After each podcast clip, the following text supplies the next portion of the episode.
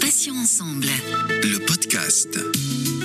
Bonjour à tous, soyez les bienvenus. Céline, toujours avec vous sur Patients Ensemble, où vous le savez, nous recevons des associations, des malades ou anciens malades, des experts ou encore des professionnels de santé.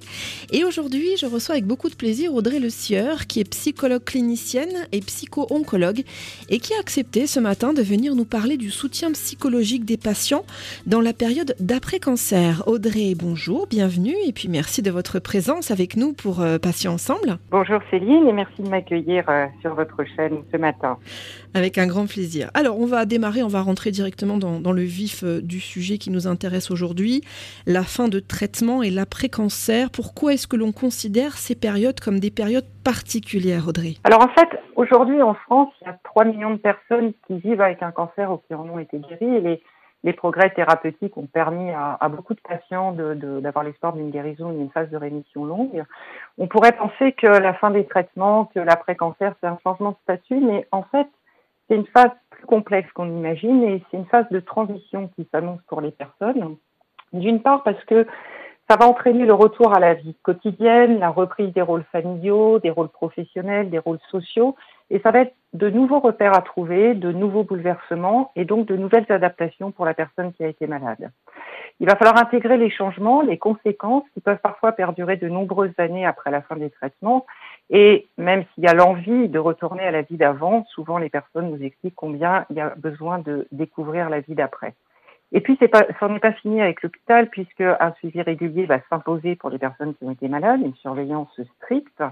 Et euh, certaines études montrent que, que cette période, euh, pour une personne sur trois, a été considérée comme plus difficile à vivre que la période des traitements elle-même et que 4 personnes sur 10 estiment qu'elles n'ont pas été assez bien préparées à cette période d'après-cancer. Alors Audrey, comment réagissent la plupart du temps, bien sûr, les, les patients dans la période de l'après-cancer? Pour certains, ça va avoir des effets très positifs avec des personnes qui vont modifier leurs priorités, qui vont avoir de nouvelles perspectives, qui vont mettre en œuvre des projets qu'ils n'avaient pas pu réaliser avant. Parfois aussi, c'est l'occasion de faire du ménage dans sa vie, de réinterroger son existence, son travail, ses valeurs et de prendre un nouveau départ. Mais pour d'autres, le soulagement d'avoir fini les traitements va coexister avec un sentiment de grande vulnérabilité, d'incertitude, de peur de ne pas y arriver, de ne pas pouvoir retrouver une vie normale comme la vie d'avant et le sentiment de ne plus pouvoir être comme avant. Quelles sont les principales difficultés euh, rencontrées pour les patients euh, après les, les, traitements? Alors effectivement, les traitements sont terminés, mais les séquelles, les effets secondaires peuvent être toujours là. Ils peuvent apparaître après les traitements et parfois très à distance de la survenue du cancer. Il y a une étude qui a été publiée en 2018 qui s'appelle l'étude Vican 5 qui a été réalisée auprès de 4000 malades et qui montre par exemple que 5 ans après leur diagnostic de cancer, 44% des patients déclarent avoir une qualité de vie dégradée. Et puis, ce qu'on sait aussi, c'est que plus de 50% des patients souffrent de séquelles physiques ou psychiques dans l'après-cancer. Alors, les séquelles physiques, elles sont multiples. Ça peut être, euh, par exemple, la fatigue, qui est rapportée quand même par 80% des patients dans l'après-cancer, la douleur aussi chez 30 à 50% des patients lors de la phase de surveillance, mais aussi toutes les difficultés qui sont liées aux modifications physiques, à l'image corporelle.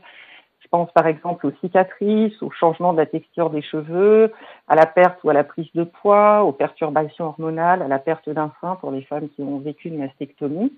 Et puis, un point qui me semble aussi euh, très important de relever, qui est l'impact important de la maladie sur la vie sexuelle.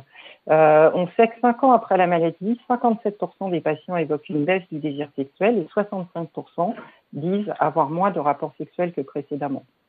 On peut aussi parler des problèmes euh, relatifs à la fertilité, de tout ce que ça va générer en termes de projets parentaux et familiaux.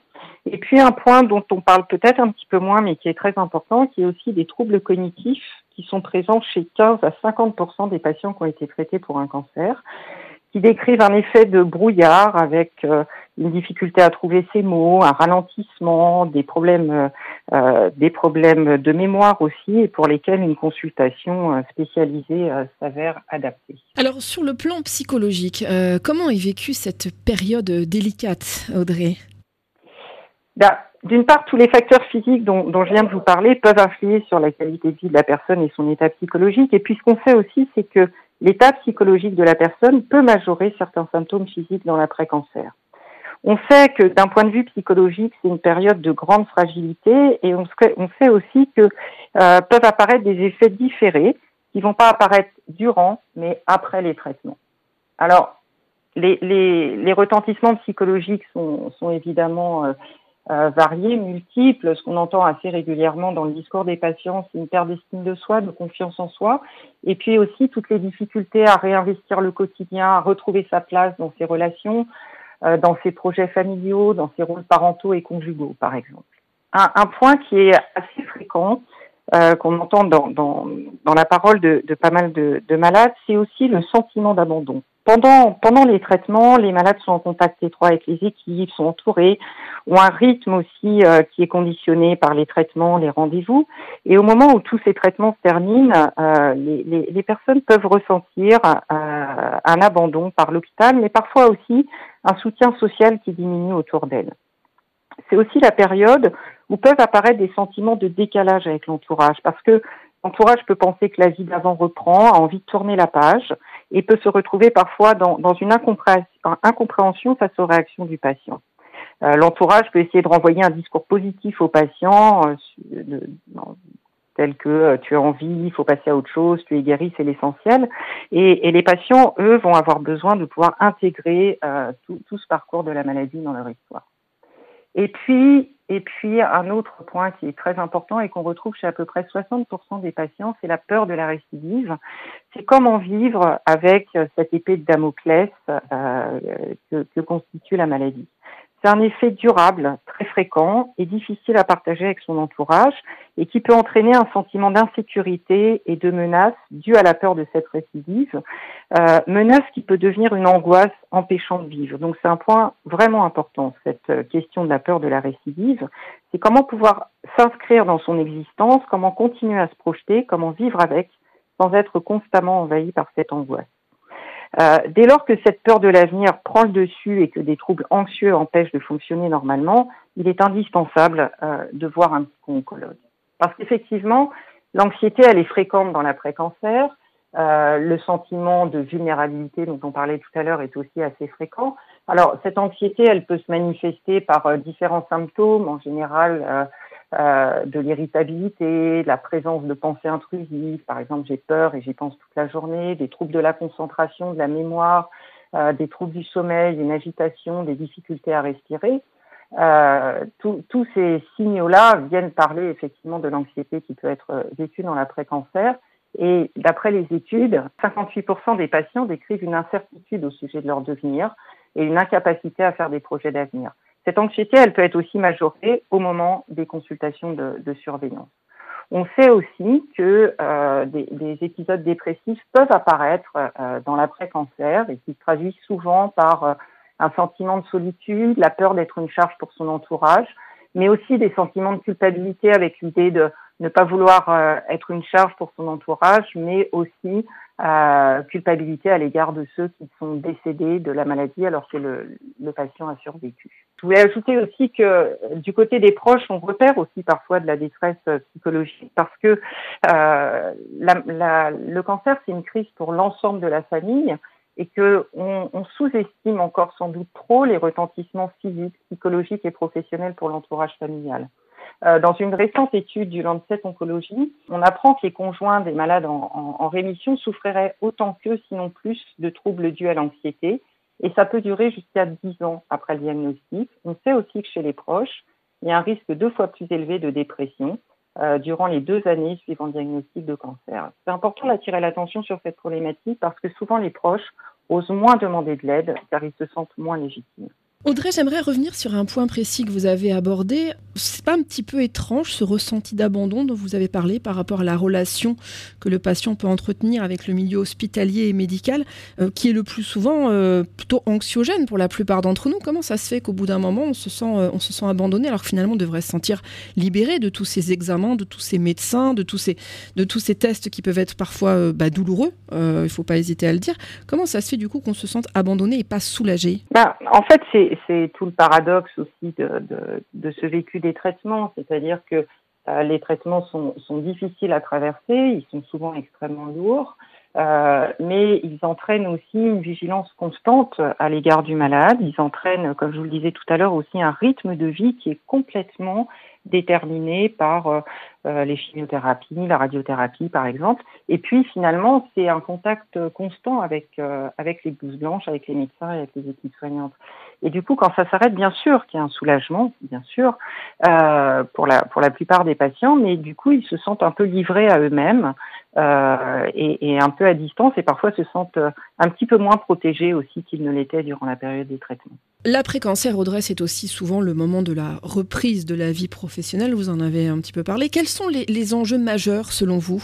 Déjà, c'est un enjeu sociétal majeur euh, et fondamental puisque parmi les 1000 personnes qui apprennent chaque jour qu'elles sont atteintes d'un cancer, il y en a 400 qui travaillent.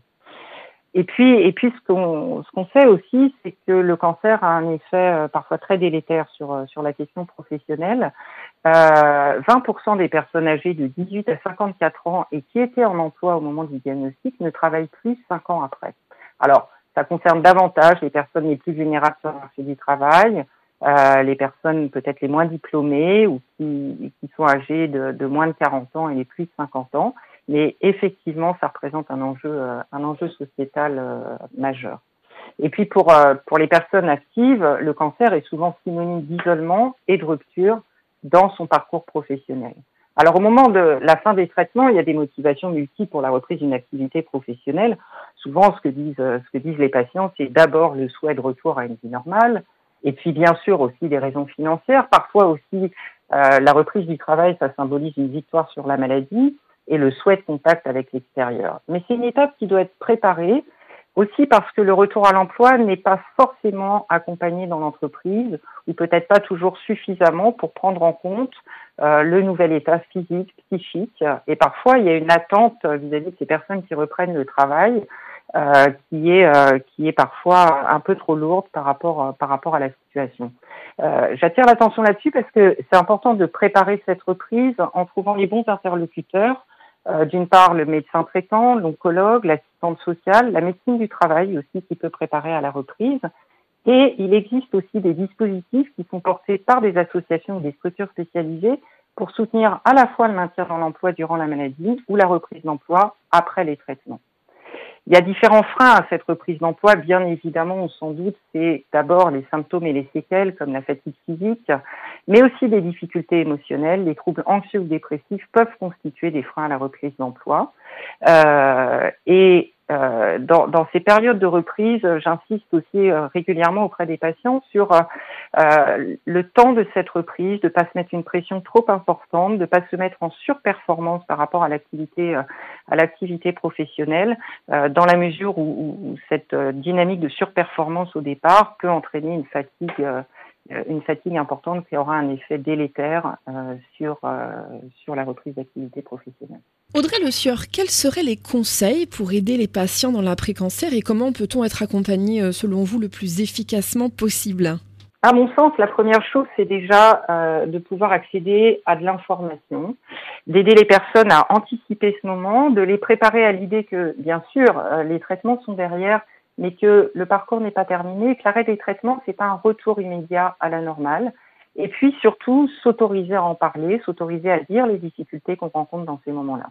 Je crois que c'est important que les patients soient informés sur l'existence des soins de support et qu'ils sachent que, y compris dans l'après-traitement, y compris dans l'après-cancer, ils peuvent avoir des relais vers des professionnels comme la médecine du travail, des sexologues, une chirurgie réparatrice, une prise en charge diététique ou encore des services spécialisés sur la question de fertilité.